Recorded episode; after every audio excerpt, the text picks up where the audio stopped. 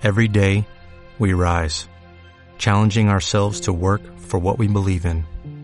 At U.S. Border Patrol, protecting our borders is more than a job, it's a calling. Agents answer the call, working together to keep our country and communities safe. If you are ready for a new mission, join U.S. Border Patrol and go beyond. Learn more at cbp.gov/careers.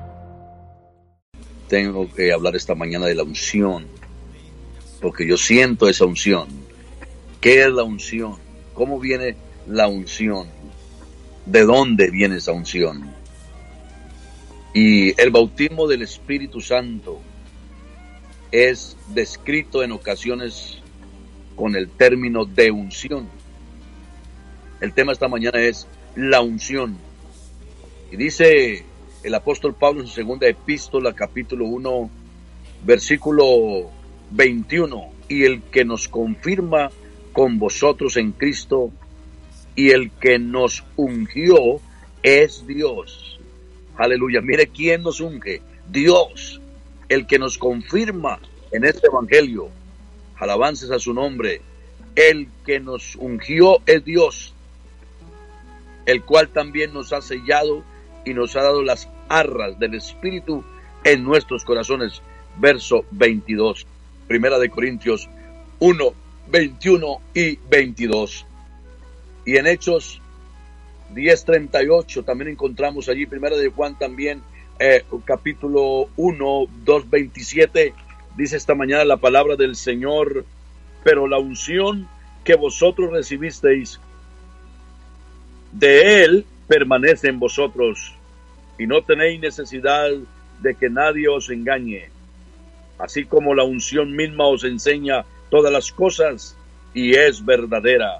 La unción es verdadera, no es una mentira, la unción es verdadera y no es mentira. Según ella os ha enseñado, permaneced en él. Aleluya. Si permanecemos en él, esa unción permanece en nosotros. Alabanzas al Señor Jesucristo. Este término puede entenderse mejor, aleluya, apelando al Antiguo Testamento. Para la mentalidad judía, la unción, hermanos, representaba una dedicación divina o una consagración a un ministerio sagrado. Cuando Aarón, recuerdo, y cuando Aarón y sus hijos ingresaron al sacerdocio, se preparó y utilizó aceite sagrado. Esta unción constituía la consagración al ministerio sagrado del sacerdocio. Bendito es su nombre. Allí en Éxodo 30, 30 encontrarás algo de lo que te estoy diciendo esta mañana. En Levíticos 8:12, Levíticos 8:12 también encontrarás importancia a esto de la unción. En las circunstancias en que se escogió el primer rey, Dios dio instrucciones a Samuel, quien buscó a Saúl y tomando, dice la Biblia en primera de Samuel 10.1, y tomando la redoma de aceite, la derramó sobre su cabeza, lo besó y le dijo, ¿no te ha ungido Jehová por príncipe sobre su pueblo Israel? Aleluya. Primera de Samuel 10.1, recuerde la cita que le he dado mucho tiempo después, en circunstancias que trajeron el rechazo de Dios sobre Saúl, Dios escogió a David, aleluya, en cambio de aquel, para que fuera su sucesor. la Biblia enseña en 1 Samuel 16:13, y Samuel tomó el cuerno del aceite, aleluya. Aún mejor todavía, tomó el cuerno del aceite y lo ungió en medio de sus hermanos. Desde aquel día en adelante, dice la palabra, que el Espíritu de Jehová vino sobre David, aleluya al Señor. Este suceso es lo más, es la más clara tipología en el Antiguo Testamento de lo que Dios realiza en el Nuevo Testamento a través de la unción del Espíritu Santo sobre el creyente. Desde aquel día en adelante, dice la Biblia, el Espíritu de Jehová vino sobre David. Qué importante recibir el Espíritu Santo. Recibir el Espíritu Santo es recibir la unción misma de Dios. Aleluya, lo que Él recibió del Padre cuando estaba en la tierra es la unción que Él nos está dando a nosotros. Bendito sea su nombre. No hay cosa más gloriosa que sentir la unción del Espíritu Santo, que ser ungido con el poder del Espíritu Santo. No hay día más gloriosa que el día que somos ungidos el día más glorioso no es el día de la graduación de la high school o del bachillerato en Colombia o de tener un título en la universidad sobre abogacía, medicina general o cirujano. La, hermano, el día más glorioso es cuando recibimos el sello del Espíritu Santo, es cuando recibimos la unción del el Espíritu Santo, alabanzas al Señor, esa unción que usted podrá sentir en este momento allá, aleluya, mientras escucha la palabra de Dios, esa unción que se puede sentir aquí en mi humilde casa donde, donde estoy llevando este mensaje en esta mañana. Recuerdo también Elías. Elías cuando vio acercarse el día de su partida, recibió instrucciones del Señor para ungir a Eliseo, hijo de Zafa, para que fuera su sucesor. Aleluya. Lo encontramos en el primer libro de Reyes 19, 16. Ahí podrás observar que tanto los sacerdotes, los reyes y los profetas debían ser antes ungidos como evidencia de haber sido escogidos y consagrados para sus oficios. Aleluya, al Señor a la edad de 13 años, el Señor me ungió con el Espíritu Santo. Aleluya, me apartó, me bendijo para este gran ministerio al del cual formo parte hoy en día para la honra y gloria del Señor. El sacerdote tenía que ser ungido para interceder por los hombres, como reyes para que reinare, reinemos con Cristo, estando sentados con Él en lugares celestiales y como profetas para que prediquemos su palabra. Alabanzas al Señor. Hoy no tenemos ese título de profeta en la en nuestra iglesia o en nuestra organización, porque tenemos la palabra profética más segura en la cual hacéis bien en estar atentos. Lo que el pastor, el ungido de Dios hace es enseñar la palabra del Señor desde este manual, desde esta brújula, desde este patrón que es la palabra, el libro por excelencia, el libro del Señor, la boca del Señor. Entonces, bajo esa unción, esta palabra llega a los hogares como el día de hoy, llega a las almas, aleluya, al Señor y la unción y el Espíritu Santo hacen la obra en cada individuo. Dice la palabra en Isaías capítulo 10, verso 27, acontecerá en aquel tiempo que su carga será quitada de tu hombro y su yugo de tu cerviz y el yugo se pudrirá a causa de la unción Qué importante es la unción. Rompe todo yugo. Nada puede contra la unción. Nada nadie ni nada puede contra la verdad, pues estamos por la verdad. Gloria al Señor. Juan escribió, pero la unción que vosotros recibiste de él permanece en vosotros y no tenéis necesidad que nadie os enseñe. Así como la unción misma os enseña todas las cosas si es verdadera, leímos al principio, y no en mentira, según ella os ha enseñado. Dice, permaneced en él. El que permanece en él, permanece en la unción. La expresión recibiréis el don del Espíritu Santo se sucede once veces en el Nuevo Testamento. Fue empleada por Pedro el día del Pentecostés en Hechos 2.38, aleluya. Después dice que Pedro y Juan fueron enviados a Samaria donde oraron por los creyentes para que recibiesen el Espíritu Santo. No sé cómo muchos hoy, inclusive algunos predicadores de algunas denominaciones dicen que ya no es importante recibir el Espíritu Santo cuando yo veo en nuestros días el mover del Espíritu Santo. Alabanzas al Señor Jesucristo. Lo experimentamos en nuestras congregaciones, en nuestra congregación, hermano, hablando donde yo pastoreo una unción tremenda del Espíritu Santo el domingo pasado en la escuela bíblica dominical. No éramos muchísimos debido a las fiestas del Thanksgiving que había en este país. Muchos involucrados en esas cosas no asistieron lamentablemente a la dominical, pero hubo una unción, un derramamiento poderoso del Espíritu Santo, aleluya, por más de una hora. hablando en nuevas lenguas. Y yo veo aquí a Pedro y a Juan que fueron enviados a Samaria, donde oraron por los creyentes para que recibiesen el Espíritu Santo. Hechos capítulo 8, verso 15. Entonces, si ellos se preocuparon por ir, por orar, por orar por los creyentes para que recibiesen el Espíritu Santo, ¿por qué nosotros no procurar esa unción y que los creyentes de nuestras congregaciones sean llenos de la gloria del Señor? Cuando Simón vio, cuando Simón vio que por manos de los apóstoles se daba el Espíritu Santo, les ofreció dinero diciendo, dadme también a mí este poder para que cualquiera a quien yo impusiera las manos reciba el Espíritu Santo. Aleluya. Eso no fue posible porque Pablo le dijo, tu dinero perezca contigo porque esto no se compra con dinero, sino que esto viene de arriba de los cielos. Hechos capítulo 8, versículo 19. Qué bueno que tomaran nota de esas citas bíblicas, aleluya, porque por su parte eh, Pablo dijo a, los efesios, recibiste el Espíritu Santo cuando creísteis. Hechos 19, verso 2, porque esto se recibe por fe.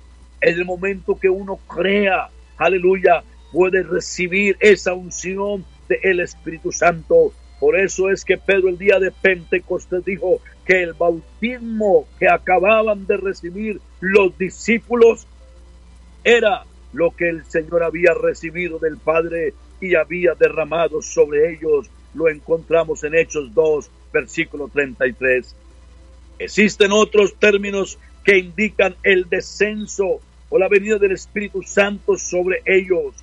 En Samaria los apóstoles oraron por los creyentes para que recibieran el Espíritu Santo, porque aún no había descendido sobre ninguno de ellos. Hechos 8:16. También en la casa de Cornelio, mientras aún hablaba Pedro, estas palabras dice la Biblia en Hechos 10:44, que el Espíritu Santo cayó sobre ellos. Aleluya, sobre todos los que oían el mensaje de Pedro en aquella ocasión. Asimismo en Éfeso, y habiéndoles puesto Pablo las manos, vino sobre ellos el Espíritu Santo, Hechos 19.6. Entonces todos estos textos nos indican cómo el Espíritu Santo desciende de lo alto. El Espíritu Santo es un don de Dios venido del cielo, no de Roma, del Vaticano mucho menos no de China o del Japón, donde está la tecnología, donde vienen aparatos electrónicos que usamos hoy en día. La unción no se consigue ahí en esos aparatos.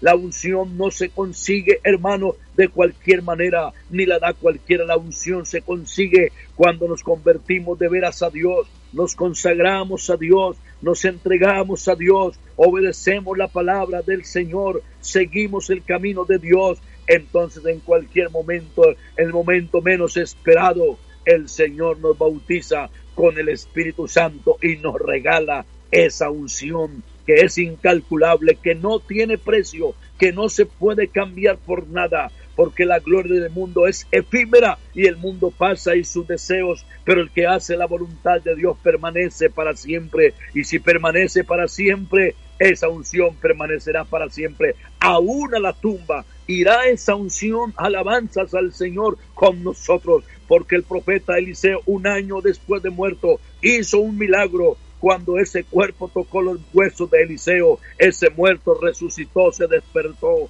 Aleluya al Señor. Oh, qué unción que se siente en esta mañana cuando predicamos la palabra del Señor, porque esta palabra está ungido, ungida ya. Si me alcanza el tiempo, diré que el ser sellado con el Espíritu Santo, hermano, hermana, significa que Dios redondea su extensa labor a favor de una persona. Es el punto final de una obra. Es la culminación porque comenzó en nosotros la obra, la perfeccionará hasta el día de su venida. Es la culminación del proceso de redención en la tierra. Cuando un gobierno sellaba una palabra acordada jamás podía ser retratada, ni siquiera por el propio rey. Romper el sello equivalía a deshacer la autoridad real.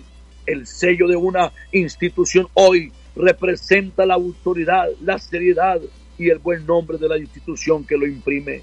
El sello del Espíritu Santo significa pertenencia. El Antiguo Testamento muestra cómo Jeremías compró una propiedad, pagó su precio y en presencia de testigos y selló la transacción de acuerdo con la ley y con las costumbres. Lo encontramos en Jeremías 32:10. Eso lo eso hermano lo hacía el dueño legal y absoluto de la propiedad. Otro significado que se le da a la utilización de un sello es seguridad. Esto lo vemos cuando el rey selló el pozo de los leones para que Daniel no escapase. Recuerda, en el libro de Esther encontramos cómo el rey utilizaba su propio anillo para sellar sus cartas y documentos escritos en su nombre. Una vez hecho esto, nadie podía invalidar ni revocar su contenido. En esta misma forma, Pilato dispuso que los soldados tomaran medidas de seguridad frente a la tumba de Jesús y dijo, ahí tenéis una guardia, id, asegurarlo como sabéis. Entonces ellos fueron y aseguraron el sepulcro, sellando la piedra y poniendo la guardia allí. Aleluya.